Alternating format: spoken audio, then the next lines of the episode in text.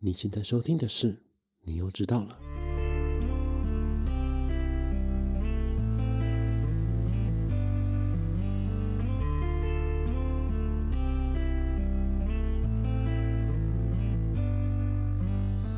好，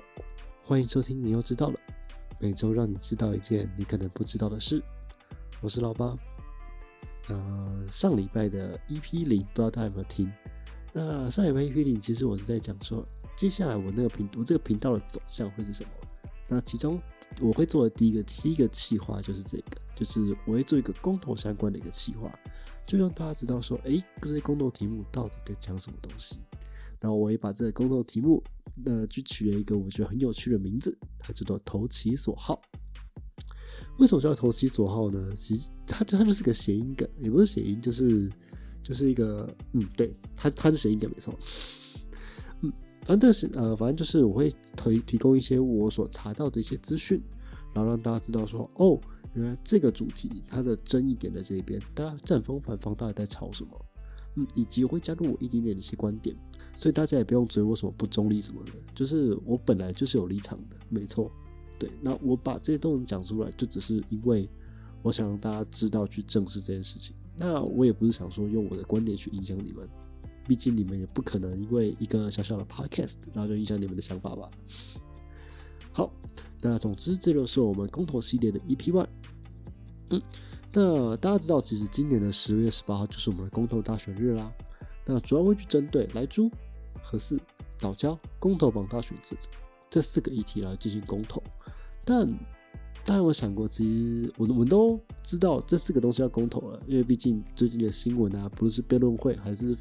还是各式的 Facebook、IG，他们都是在吵这些四个同意、四个不同意，巴拉巴拉巴拉巴拉巴拉巴拉巴拉，就烦都烦死了，对不对？就是你你都只是看他们在那边把这个议题提出来而已，但其实根本没有去，我们根本不知道他到底在攻三小，对不对？就正方到底在吵什么，反方到底在吵什么，他们为什么又要这样吵起来？那为什么国民党支持这边，民进党又支持另外一边？大家到底在吵什么呢？所以说，今天我要做的事情就是帮大家稍稍捋清楚，大家到底在吵什么。那今天我们要讲的主题是核四。嗯，那在聊聊公投之前，我们先来说说，哎，为什么要做一下这个系列？虽然上一集已经有稍微提到这件事情，但我还是想要跟大家更嗯深入的去讲一下这件事情。对，就是大家还记得上，大家还记得上一次的公投嘛？就二零一八年那一次，就是有同婚公投、以和养绿、动画证明等等等等的。对，那那次的公投，我相信，因为那那次算是我自己第一次接触选举这个活动。对，其实我蛮年轻的，嗯。那时候其实我就在网络上跟大家一起来讨论，因为毕竟我呃我自己是支持支持同婚的。那那时候就是在我同婚层里面，在我的 Facebook 上面，就是说，诶，就是大家讨论的非常热烈啊，大家一定要回家啊，然后还有很多的一些影片，就是去呃支持着我们的一些理想。像是那时候的黄义豪，黄义豪那时候就有上波恩夜夜秀，他那时候就有去讲一个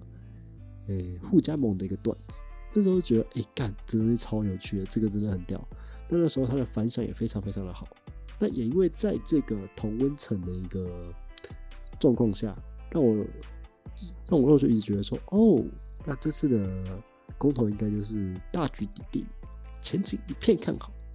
那时候想说，哎，这次应该会很棒吧？对啊，因为又是又身为我第一次的投票，所以我当然对这些东西抱有非常非常好的理想。但对啊，结果大家要知道了，潮水退了就知道谁没穿裤子。到了最后才发现，小丑竟然是我自己啊！对，那时候就是结果出来之后，就会发现说：“哎干，怎么跟我们想的完完全全的不一样？”但其实这件事情是有征兆的。其实我直接在公投前一天，我就会看出来这件事情。因为其实，在一二三那一天，我就有回家跟我爸妈去聊一下公投这件事情。我发现说，哎，他们所支持的东西好像跟我们支持的完全的不一样。哎，真是很可怕。其实，就是你看到自己的家人，就是变成了我们网络上一起来吵税的那群人之一。就是这件事情其实是有点颠覆我自己的想法，我就想说，诶，我的家人不是应该跟我支持相同一些理念，支持相同的东西吗？那怎么会是这个样子呢？那到那甚至到了隔天，我才发现说，哦，其实我们应该才是被嘲笑的那一群。对，那自从这件事情之后，其实我发现意识到一件事情是，我们有很多事情是没有进行沟通的。对，我不会责怪他们，我不会责怪他们说为什么他们跟我们投不同的立场的一些意见或什么的，因为我们就没有跟他们聊过这件事情。他们为什么要去相信我所坚持的东西？我甚至是到前一天回来，我才跟他们聊说：“哦，明天要公投，哦，你们想投什么？”哎，这件事情很糟。对，那。我们就不在他们的生活圈里面，我就只是一个一两个月回去一次，然后每次回去就是蹭个饭啊，然后骗吃骗喝的洗搞音啊，就这样子。他们他们到底为什么要听我们的这件事情？其实让我想了很久。对，就是我根本不在他的同温层里面，他同温层其实就是。跟我们完全完完全全相反的一些想法、一些资讯，他们可能是错的，但他们不知道。对他们，他们相信的一些可能大家放出来的一些假新闻，大家放出来的一些呃争议片段，那他们就因为这样子，然后去去嗯定。去这样定下来，他们对这个公投案这个议题的一个想法，这样子，我觉得这个是非常非常可惜的。所以在这个之后，我开始意识到说，呃，沟通这件事情很重要。我们一直在抱怨说，为什么大家不认同我们的想法？但我们没，我们却没有想过的事情是，我们有想过让别人来了解，让让我们的议题被别人了解吗？我们一直在嘲笑不认同我们的那群人，那。为什么他们要相信我们呢？我们一直在嘲笑他们的，对吧？这个这其实也是我另一个想做 podcast 的理由啦。我其实想让更多人去听到我所在乎的事情，我所在乎的议题。虽然听起来很高大上，但其实只是希望自己相信的一些事情可以被大家所呃支持。嗯，我做这件事情并不是要去。影响大家，而是只想把我查到的正确资讯跟大家说，让大家自己去进行价值判断。我不用拉你的票，但是我可以影响一个人去对这个议题去去去进行更深入的研究，让他可以不被奇怪的政党所操弄选票，不管蓝的绿的都一样。我能影响一个人，让一个人多想两分钟，就是一件好事。多听到他另一个观点。这些都是好事，他这个这个努力或许就会让我们所支持的东西慢慢的被看到。我很喜欢挂机的一个概念，就是社会是不断沟通的一个阶梯，我们没有办法一步达到顶楼顶的，因为这个达到楼顶这件事情绝对会非常非常的痛。对，所以说我们不可能一步登顶，所以说我们要做的事情是不断的沟通，让社会达成共识，让这个共识离我们所想的地方更进一步。其实一步就好我付出了一步，那大家一起来做的话，就会是更大的一步，这样子。好，那这就是为什么我想要做公投的一个理由啦。好，那基本上是这个样子。那那我再说说这个系列会有什么东西？这个系列就是我会把公投的主文，然后它的一些历史争议，还有一些正反方的意见，稍稍的提出来，以及加上一些我想提，我想对这个议题所提出的一些。想法观点，这样子，嗯，好，那今天就是投其所好的第一集啦。今天接下来先说说核四吧。好，那先就先来先说，先说说核四公投的一个主文。哎，这主文非常的简单啊，就是跟这跟前几年那个什么什么那个，呃，我否定你的否定，双重否定这种这种公投完全不一样啊。他他他就他就几个几个，他就只有几个字而已。您是否同意重启呃？您是否同意核四起风商转发电？哎，这非常简单，非常简单的公投主文哦，也没有否定你的否定这种事情。那这公投是为什么会被提出来呢？这就可以追溯到二零一八年那个时候啊，喝个水。哎，大家不知道还记不记得二零一八年那个时候，其实有一个叫做以核养绿公投案。那它那它它是有一个叫做以核养绿公投，以核养绿不不不，以核养绿缺电自救协会所提出的以核养绿公投案。那时候这个公投案的主旨是废除电业法第九十五条，呃，第九十五条第一项这样子。对，那时候它是以同一票。呃，五十四点四二 percent，然后不同意票三十七点零五 percent，然后成案通过嘛。那这时候就是让这个核四这件事情，就是开始被大家看见，说哦，原来社会共识是我们需要核四这件事情。嗯，并且以和养绿确定公民自救会，他们也在二零一九年提出了核四确定公投，呃，不对不对，核四商船公投，我在讲什么？核四商船公投这个公投案，并且也在中选会审议后成立了。成为了第十七案的那个全国性公民投票案。那当然了，这公投案之成立之后，当然是备受争议啊，就是引起了社会大众的一个激烈讨论。就是他们，然后然后民间就开始去讨论说，哎，核四到底要还是不要？因为其实其实核四封存这件事情，其实可以追溯到二零一四年。但是这件事情我们后面会继续讲。嗯，那这件事情当然民众开始讨论嘛，甚至在二零二零年的时候。就是有一个颜料反和自救会，他的那个干事杨木火，那这个杨木火呢，他就是对那个中选会去进去进行控告，他去控告说，哎，核四公投的一些理由书啊，还有一些理理由书记载不实，然后然后并且对中选会提起诉讼这样子。哦，那第一个部分的话就是那个。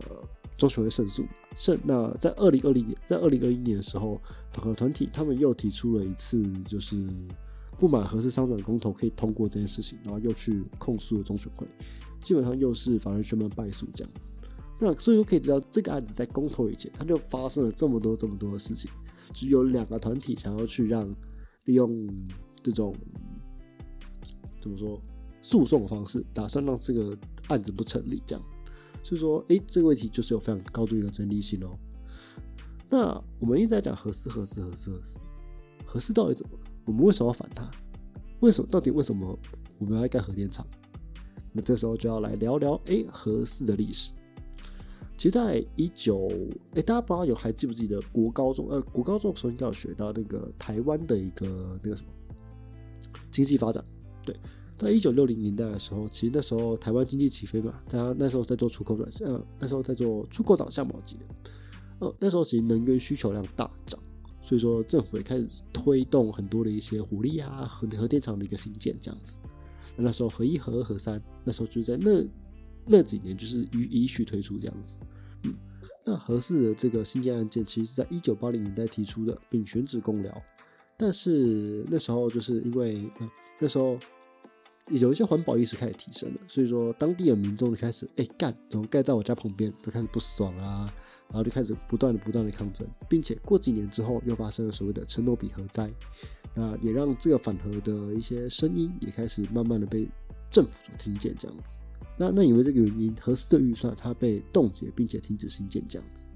直到一九九二年核四的计划才重新被提出这样子，并且于一九九九年开始正式动工。但是在两过两千年政党轮替之后，因为那时候上上来的政党实是民进党，民进党它其实是以一个反核的一个诉求，然后去它它的理念其实反核啦，所以那时候就把这件事情又提上了台面，并且冻结了全部的预算，直到后续的一些政党协商之后，然后在二零一二零零一年，然后才重新的恢复新建这样子。那在新建过程当中，其实发生了很多很多的问题。当中有一些什么那个换厂商啊，然后还有一些那个呃，就是有一些工程违规的一些状况。对它其实中间这个这件事情其实拖了非常非常的久，不然它不然这个核四其实在我记得二零一几年的时候就要完工了，这样。对，那直到二零一一年的时候，大家还记不记得就是三一一福岛核灾？哎，不知不觉三一也过了十年，好快啊！还记得当初在新闻上看到那个，所以我觉得超可怕的。嗯，总之，在二零一一年的福岛核灾之后，全全球各地他们就开始重新解释自己的核安核安的问题。那那时候，全台也吹起了一股热潮，就是“我是人，我反核”的这种反核风潮，并且在二零一四年的时候达到高峰。在当年四月，政府因应就是政，在当年四月，政府因应就是民众们的一些需求。所以说，就宣布核四停止，呃，核四进入为期为期三年的封存期，并且在安检完成之后，不放置燃料棒，也不运转，后续是否运转，将由公民公投所决定。这样子，嗯，那基本上这个是核四的一个小历史。那这那这部分其实要帮马英九说说话，因为前阵子马英九不是有说，哎，这核四啊，那个核四封存的目的就是要。要等未来适当的时间再把它打开，重新重新起风。哇，这期这期就跟那个好酒就是要酿酿久一点，早点把它开掉是差不多的一个道理啊。对，但 要听他说说话，其实基本上他，我觉得马英九那时候其实就是一个呃要离职的一个老鸟，然后然后他桌上就会放着一个年久失修的一个大案子在那边，我就想说啊。算了，我都要离职，就把这个就把这件事情放着就好了，就落下一句，哎，我要下班了，我要离职了，叭叭叭叭叭，然后就这样直接离职。只是这个一放，那时候当初原本是想说放三年，给下一任民进党去处理，结果呢，这一放直接放了七年了，我靠，这真的是一个好久越沉越香的概念了。时机到了，全民一起来决定，到底什么时候要把这个核电厂给开掉，然后大家来把这把把这杯酒直接干掉，这样子。那大家知道核四历史之后，大核四到底在吵什么？到底为什么大家有有群人这么这么的反核，然后有群人这么的挺核呢？那我这这下就来说说，哎，核四相关一些争议。那时候绿色和平组织他就提出了四项对核能的那个核四的一个质疑啊。那第一个是新建程不新建程序的不合理，第二个是核四位于断层带上，第三个是大量的违规事件。第四个是核四反应炉的设计有问题，这样子。嗯，那这接下来我来一一跟大家讲一下这些议题到底问题在哪里边。好，第一个是新建程序不合理的一个部分。哎，这部分大家吵很凶啊，甚至连总统啊、苏贞昌他们都有说过，哎，核四是个拼装车这样子。但真的是这样吗？这个这个事情其实是在其实是由绿色公民组织所一，他有投诉非常多的报道，然后就质疑说，哎。核四它至于它就是一个美国设计、日本制造、台湾组装的一个拼装车，品质它和安全它其实有非常非常大的疑虑这样子。嗯，而这边台电也有给予回应啦，就是核四它其实它用的反应炉它是进步型的沸水反应炉，简称 ABWR。那这款反应炉它其实是由美国奇异公司所设计的，而这种反应炉它当时只有日本的东东芝跟日立。自然在公司有能力制造，所以说 A 企用就只好委托他们去进行制造，有点像是，呃，就是委托台积电去进行晶圆代工这样子，大概是这个样子。嗯，那基那其实这个有有点 tricky 的地方是，哎，其实国际上核电厂分包这件事情是有先例的，像是芬兰有一个 Lovisa 核电厂跟捷克的。E y 核电厂，哎，我跟你讲，这东西完完全全应应该是念错的，我会把相关的文字补在 IG 上面再给大家。嗯，反正就是这两家核电厂，它其实都是分包过后的产物，并且目前稳定运行当中。嗯，所以我觉得，那我自己不是核工的，我不确定分包这件事情到底合理还是不合理。但至少对我来说，我的手机，我之前在做实验室的时候所用的仪器。甚至我们的电脑，它自己都是专业分高呃呃专业分工而成而制成的，所以核四这件事情到底安不安全呢？啊，这边给台给大家台电跟绿色和平组织他们之间他们他们两方的一个说法，就给大家自己参考一下。好，那除分包这件事情以外，其实还有另一件事情是，这个东西它这在拼装车这件事情，其实在另一件事情上，像是核四到底有没有通过测试这一点。大家在吵得很凶，但这个东西台电也有发布相关的报告喽，就是在二零一三年，它是有邀请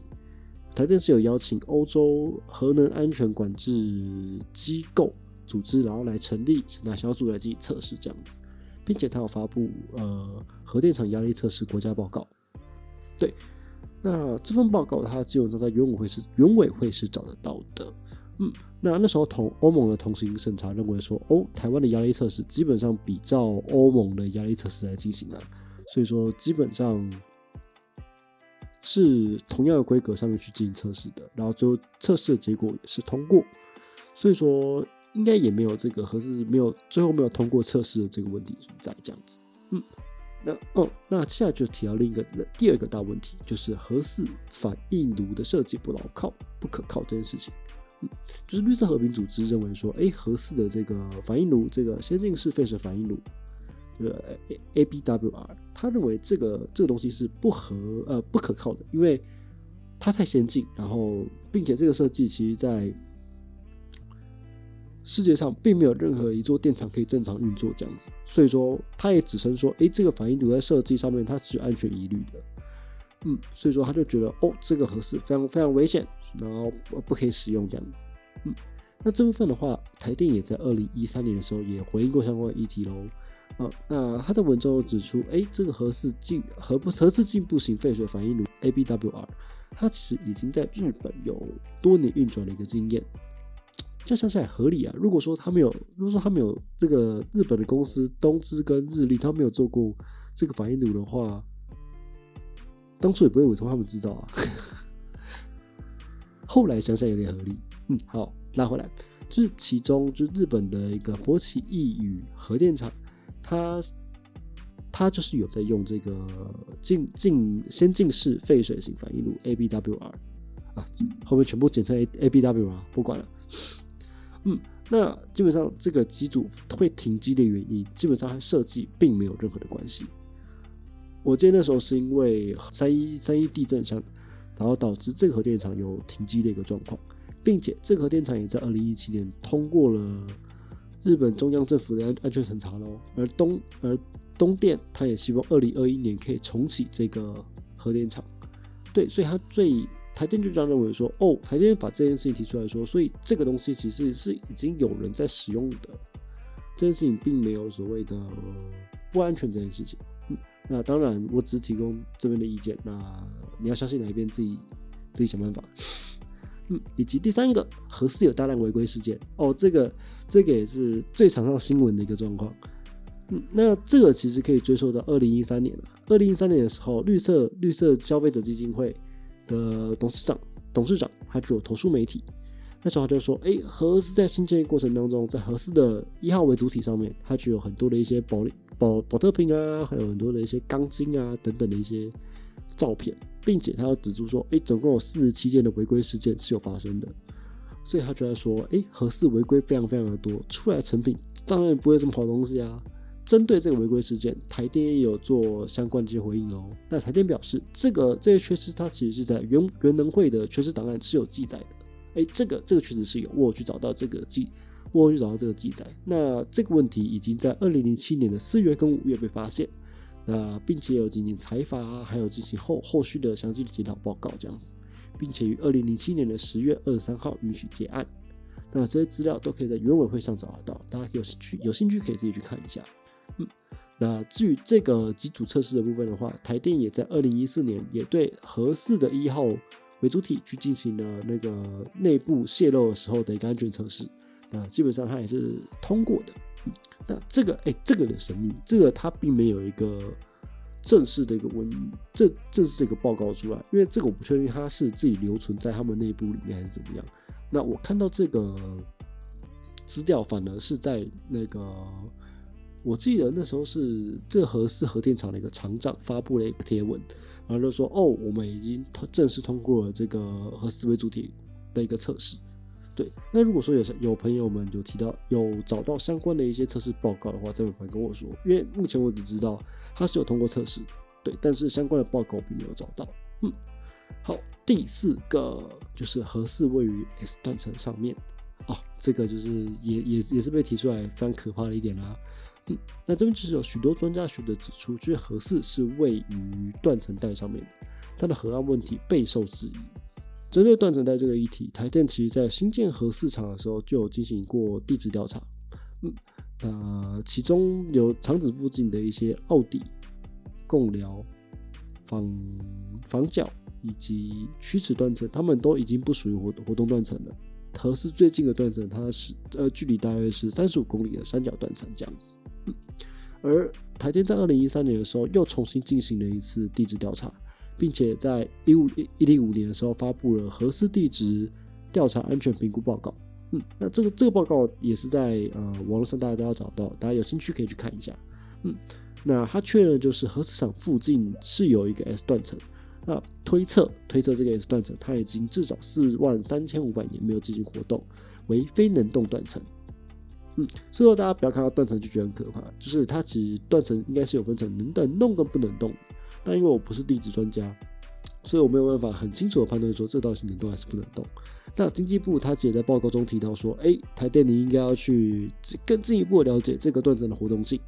并且你也要去对周遭的海域去去去进行调查工作。因为呃，大大大家知道嘛，就是二零一一年的时候，福岛核灾，它主要是因为海啸的关系而让整个机组停电，然后爆停电，然后就后后来出事这样子。所以说，也要对周遭的海域去进行调查工作，去理清说，哎，在附近海域的断层状况，跟以及跟陆地上的地陆陆地上断层状况的一个一个结构关系这样子。但由于核四已经进入了封存阶段，所以说。呃，目前这个陆地鸿沟的一个探勘作业已经先暂停，而海域调查报告的话，目前已经交给原委会，然后去进行审查。这样子，在二零一九年的时候，这件事情就被提出来啦。二零一九年的中央地质调查所，他又邀请了专家学者来来进行就是核四海域的调查报告。嗯，然后并且在二零一二零二一年的时候，四月份发布了就是龙门电厂地质再调查。小组建议事项结论报告啊，非常名字非常非常的长啊。那它里面就有提到，那这在这报告里面，它其实就有针对那个海呃海海域那边的断层，然后去进行相关的一些报告测呃报告说明。嗯，那至于这个海域旁边到底有没有断层呢？麻烦下大家下周交出五千字的报告给我，谢谢。这东西真的太复杂，我我点进去那个报告里面看，我发现我靠，我看不懂那个海域图，我这不是地质相关的，对不起。所以有地质相关的大大，如果说大家看得懂，大家知道怎么翻译这件事情的话，麻烦帮我翻译翻译，翻译翻译什么叫做惊喜，谢谢。对，那基本上这就是合适的一个争议处啦。嗯，当然就是绿色和平组织，他们有提出几个，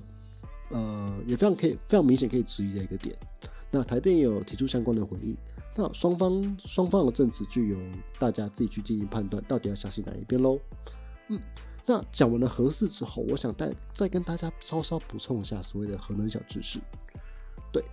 呃，就是其实其实大家应该对核能应该只停留在国中，就是有国高中有教到，哎，国小、国中、高中有教到什么核电厂怎么运作啊，然后像是核分裂啊，巴拉巴拉巴拉巴拉巴拉巴拉。当然，这就是太细节，一定还给老师啦。我知道，所以这边来跟大家说说，哎，核电厂到底怎么运作的，以及反核跟挺核它们之间的一些争议点。对，这个这个有算是这个议题的延伸了，也也稍微跟大家聊一下。那核电厂是怎么运作呢？有魔法吗？还是用爱发电呢？其实都不是。就核电厂它的运作原理，它其实是通过核分裂。那这核分裂，它其实是用中子去撞击铀二三五，然后它，然后铀二三五会裂变成两个较轻的元素，并且去分裂出更多的中子去撞击更多的铀二三五，产生一系列的连锁反应。对，那这一系列连锁反应，呃，大家如果说有记得的话，就是一点一点 m c 平方，这个能量差其实非常非常的大，所以在进行核分裂的时候，它其实产生非常大量的能量。核电厂就是利用这个能量，然后来然后来去加热，就是那个。呃，锅炉里面的热水，呃，锅里面的水，然后去推动这些气轮，然后就产生电力这样子。细节我可能没有讲的这么的正确，但是它基本的原理是这样。它其实嗯，它其实就是跟其实其实就有其实就蒸汽机的概念啦，只是这个燃料部分从火从从煤从火换成了油，啊，就能量比较大这样子。那刚提到的就是。呃，连锁反应还有大量的能量，大家是不是开始非常的害怕？哎，干核电厂会不会和核弹一样一起爆炸呢？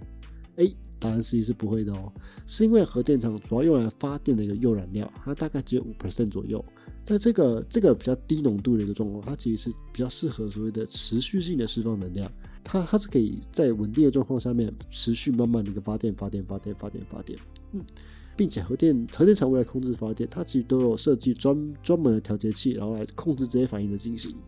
而核弹则不一样，核弹的话，它就是非常非常高浓度，它就是要把这个核分裂值用到极限，然后造成非常大量的一个爆炸这样子。嗯，一次是它它是它是为了一次释放大量能量所设计的，所以那时候所以在核核弹里面，它其实是它其实是需要非常大量浓缩的铀元素这样子，它的铀浓度必须达到九十 percent 以上才可以发生呃才可以发生这么失控的连锁反应。嗯，那大家如果还是无法想象的话，大家可以想成说，哎，就是浓度低的啤酒，你用你用打火机点，它是没有你是没有办法点燃的。但如果说你你去点什么那个艾必斯生命之水，你一点它其实就着了，就是因为浓度的关系啊。那所以说在在讲了核电厂的一个小知识之后，然后来跟大家讲一下核电厂的一个优缺点。核电厂优点非常的明显嘛，就是相较于燃煤、燃气，它其实核电是它是一个比较不会产生二氧化碳跟温室气体的一个发电方式。嗯，因为它其实就是中子，然后去撞击，那它要最多就是产生出的就是放射性的元素，然后因为它要是去加热热水，它也不会产生任何二氧化碳这样子，嗯，它也不用烧任何东西啊，嗯，那是它第一个优点。那第二个优点是它的能量密度相较于化石燃料高上非常非常多倍，它其实只要一点点一点点的那个铀燃料啊，就可以等于很呃一堆一堆的化石燃料所所燃烧后的一个所产生的一个电力哦，嗯。那第三个东西是核电，它可以稳定二十四小时的提供积载积积载电力。对，这也是为什么大家认为核电不能少的原因，就是核核核电跟火力，它们其实都是所谓的积载电力，就是一直一直二十四小时不断不断的去发电啊，然后去燃烧，然后让让我们就是有非常稳定的一个电力电力基础可以去使用这样子。嗯，那这个是核核电优点的一个部分。那缺点部分那就非常明显啦，就是核电厂所产生出来的一个核废料，它没办法有效的处理。因为现在核电厂的处理方式基本上都偏向是呃那个储存干储，就是它就是用水泥盖起来，然后去把它储存在某一个某一个地方，可是蓝屿，可是核电厂之类的。那第二个方式，它其实是把这些铀原料。然后把它转换成布，就是另一种方式是原料，然后然后想要再进行利用这样子。但其实转换过后的这个，第一个是金额啦，然后第二个是它转换转换过后的这个，呃，这个原料它其实也不是这么这么合适拿来进行核电厂的发电利用这样子。对，所以这个就有一点点的尴尬。嗯，那基本上大家最推崇，呃，大家一直在做的还是。就是干储这件事情，就是把它埋到很深很深的一个地方，然后去进行储存。那目前全球唯一认真有在做这件事情的，应该是芬兰。那我记得公司独立特派员他是有去针对这件事情去进行一系列的一个报道，我推荐大家可以去看一下。嗯，那第二个事情是核电厂发生意外的时候，就是它其实会非常非常的严重，就像是我们之前提到的车诺比核灾，然后福岛核灾等等的。那第三个缺点的话，其实就是它这个核电反应炉的技术，它其实和武器是息息相关的哦。嗯，呃，就以之前的伊朗的问题来说好了，因为之前伊朗的状况不是，呃，伊朗一直说，哎，他要提升他们的铀浓度的一个浓缩，那就是准备要造核武的一个意思，就是你有了这个技术之后，你就有造核武的一个可能性。那美国也非常紧张嘛，所以就开始开始不断的进行贸易战，就不断的去进行施压这样子，嗯，所以这也是缺点的一个部分。毕竟核核子呃核能这件事情，它其实就是因为战争而研发出来的，所以当然会有相对应的一些风险。嗯，那介绍了优点跟缺点之后，我们就来说说反核停核到底在炒什么东西吧。反核观点认为说，哎，核电厂它其实会它开始出意外之后的一些危害性非常非常的高。那主要是因为核电，它核电它发展已经超过了半个世纪，它其实中间有发生过大大小小的事故。那也因为也发生过这些事故嘛，而大家也知道说，哎，干核电这个东西非常非常的危险，这是这是你随便你随便管理，这是母汤。所以国际上它也定定了所谓的国际核事件一个分级表。嗯，那在国际分那那在这个事件表当中，最著名的有两件，我相信大家已经听过。第一件是所谓的呃一九八六年的车诺比核灾事件。对，那它起因其实是因为操作人员他其实在测试的时候。他为了安全测试，他去关闭了某些的安全元件，嗯，然后要满足条件，然后去进行测试嘛。那那时候就是让反应炉它在非常非常低功率的状态下面，然后以不稳定的状况运行数个小时，最后引发了那个反应炉里面的情报，而导致大量的辐射外泄。那这个这个核事故，它其实让当地疏散了大概三十万人，并且也波及到了电厂周围的几百公里的地区，这样子。嗯，好，那第二起的事件就是我们的二零一一年的福岛核事变啦。嗯，那起因它其实是日本仙台地区发生了就规模就带领的大地震，然后又引发大海啸。那这个大海啸也让福岛第一核电站里面的一些机组，然后去受损严重，然后并且电力中断这样子。其中核电站中的一到三号机组，它虽然在事件之后自动停堆，但是反应堆它它却因为就是失去电力的关系，然后没有办法进行冷却。那它没有没有办法进行冷却，然后就到造成里面的一些卤性融化啦，然后产生了就是产生很多很多的很多的氢气，而导致核电厂的爆炸，进而导致辐射的外泄。那在这边我们讲的爆炸，它其实都是里面进行了里面发生了氢爆，而不是核核核子爆炸。这个这个定义完全不一样，它是因为这些小小的氢爆而导致辐射外泄这件事情才是才是最致命的。嗯。那基本上会发生这原因，其实就是组织监管上面的控制不足啊，以及决策还有行动上面有重大延后，才会发生这个争议这样子。嗯，那在福岛核灾这个部分的话，它其实撤离了八万六千人，并且也因为这件事情影响极大，所以让整个核电厂的安全议题，它就是一直一直被提上来，然后让大家去进行讨论这样子。嗯，这两个是目前发生过最大的一个核事变。好。那第二部分的话，那那第二个部分就是核电厂的一个核废料的一个部分。嗯，啊，这是有两种核废料，当然有，当然也有两种。那它核废料还可以分为低阶跟高阶。低阶的话，它基本上是那些核电厂的衣物、工具、废料、废液，还有或是一些医院啊、研究院的一些实验废弃物等等的。那这些东西都是所谓的低阶核废料。所以，即使你一个国家里面，以我我们台湾，我们的核电厂全部都刷档了。我们还是会陈述我们的低低阶核废料，因为我们的研究单位、我们的医院里面就是会用到这这些东西。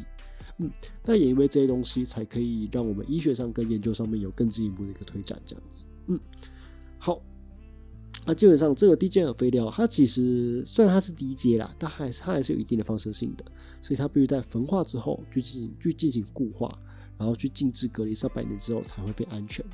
嗯，那目前台湾是没有找到最终处理的地方的哦，所以目前是储存在南屿跟核电厂。好，那第二部分的话就是高阶核废料。高阶核废料的部分的话，它其实是它其实就是用完的一个燃料棒了。对，那这个用完的高阶核废料呢，它其实是可以进行再处理，然后去提炼出放射性的布，然后去进行重新利用，可以作为新燃料或者是核武的燃料。但这个东西它其实成本非常非常的高，并且你拿来发电的应用的，我记得是科技难度也蛮高的这样子。对，相关费用会非常会过于昂贵，所以基本上大家不会想要再做这件事情。而在没办法处理的核废料，它其实必须它必须去隔离储存，然后并且要经过几万年的衰变，它才能慢慢变得不具放射性，然后慢慢变得安全这样子。嗯，那目前的话，仅有芬兰成立了永久储存厂，就是我刚刚提到的。嗯，那并且公司也有相关的报道，我大家有兴趣的话可以去看看。嗯，那基本上这是反核方的主要提出的两个反核观点。那讲了反核观点，然后来说说永和的观点吧。永和方认为，核能它其实所谓的洁净能源的哦。那为什么会说它是洁净能源呢？就是因为它在发电过程当中，它不太会产生出。太多的一些温室气体，甚至是所谓的不会产生。对，所以说大家就认为说，哎，在全球暖化越来越严重的一个状况下，我们有一个替代的一个发电方案，核能它似乎是一个非常好的一个解方。哎，啊，这边跟大家补充一下哦，就是大家记得什么京京都议定书吗？就是那时候还是蒙特勒公约，我忘了。反正就是那时候就就是期许说，哎，在这个世纪结束以前，我们的地球的温度不能上升超过两度这样子。嗯，那在前几天的 COP 二十六，他又把这件事情提出来。那里面的报告呢写说，哎，全球已经上升了大概一点三度左右了。哇，只剩零点七度可以玩了，大家 是不是快到世界末日了？我说，对，反正就是就是温室气体一直一直的排放。大家，大家肯定知道不行的嘛，所以说大家一定会想另一个解决方案，所以这时候就有很多人把这个解决方案放到了核能上面。嗯，那我们知道的一些化石燃料，像是煤啊、汽油、天然气，它们虽然都是化石燃料，取得非常方便，但是我们在燃烧之后，它其实会产出产生出非常非常多的一些呃温室气体以及污染。那那这温室那这温室气体，它不仅会让整体的一些温度上升，它也会让那个整体的空气越来越糟，啊，像是肺癌人口越来越高啊，等等等等的，它其实会造成非常多人的上升。而挺而永和方支持的观点是，哎，核能它并不像核火力发电那样子，它会排放出大量的温室气体到空气当中，呃，并且核能也具有就是火力发电它有的机载特性，它可以长时间稳定的供电，是欧盟认证的洁净能源之一。所以说，他他们就认为说，哦，核能它可以是一个非常完、非常完美的一个过渡产品，它可以让我们过渡到完完全全的再生能源的一个状况。对，所以大家，所以所以挺核的人就认为说，哦，核能非常非常的重要，核能非常非常的必要。嗯，好，那再来讲一下数据好了，就在过去五十年里面，就是核电厂它实际上全球的二氧化碳排放量减少了六百四十多亿吨左右。呃，那这个讲抛出这个数据，大家可能有点难以想象。但这个数据它其实是全球电力供应的整整两年的排放量哦，这其实非常非常的高。所以反核呃，所以挺核人士就认为说，哎，充分发展核核能，它不仅可以提供充足的电力，还可以去减缓二氧化碳以及空气污染的排放，然后去减缓全球暖化，是全球能源过渡到无污染的再生能源的一个非常重要的一个替代能源，这样子。嗯，那第二部分，第二部分就是我我比较感兴趣的，就是对，呃，这个这个其实不不是不太算是大众观点了，但是这个这种是我蛮蛮感兴趣的，就是核能新燃料的一个选择，它其实是度燃料的发电。嗯，那目前的话，现今核能最令人诟病的当然是所谓的核废料嘛，还有它可能被发展成武器之类的一些问题。嗯，那这时候就有人提出了度燃料发电，那这个度到底是什么呢？镀它其实也是另一种放射性的金属，那它也是可以作为核能的燃料的哦。它有几个优点：第一个，镀的燃料是呃镀的蕴含量是铀的四倍；第二个，镀它其实是一种较为洁净、较为安全的核燃料，并且它的放射性也低于铀；第三个，镀燃料它其实在反应之后它没有办法作为核污使用；第四个，镀燃料它所产生的核废料比较少，半衰期也比较短；第五个，一吨的镀。它其实产生的能量，它相当于两百万吨的铀以及三千五百万吨的煤跟碳的燃烧量哦。哦，所以我知道，哎，干这个东西好像蛮厉害的。那当初为什么没有人想要去做这件事情呢？对，那其实这个度燃料发电，它这个概念其实二战时候就有提出喽。美国它就是在橡树林国家实验室，它那时候只有新建了所谓的度燃料的一个反应炉测试计划。嗯。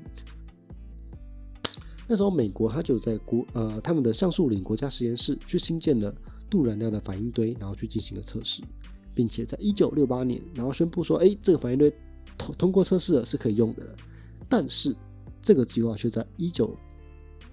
这个计划也在一九一一九七三年被迫暂停。那主要原因是因为美国政府认为说，哎，其实在发电上面，铀燃料其实更有效率。并且就是铀燃料，它其实在反应之后，它组成的那一些布，它其实可以作为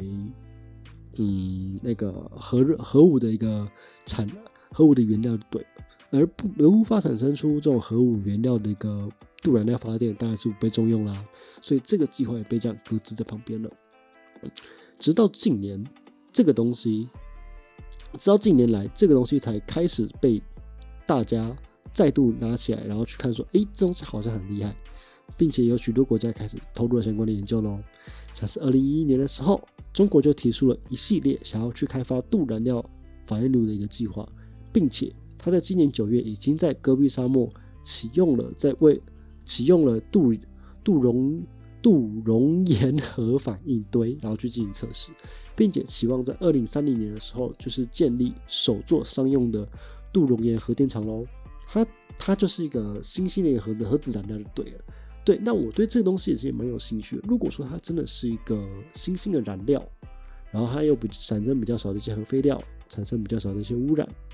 那它是不是能作为一个选项呢？这个这个东西我觉得蛮有趣，大家可以讨论一下。对，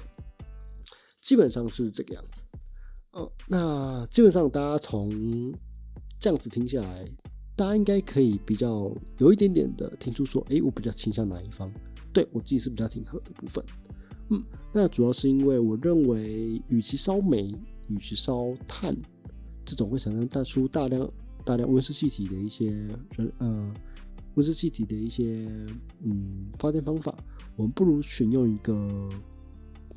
虽然也会产生污染，但重点是这个污染至少是局限在可控环境下的一个发电方式，就是核电。这是我的想法。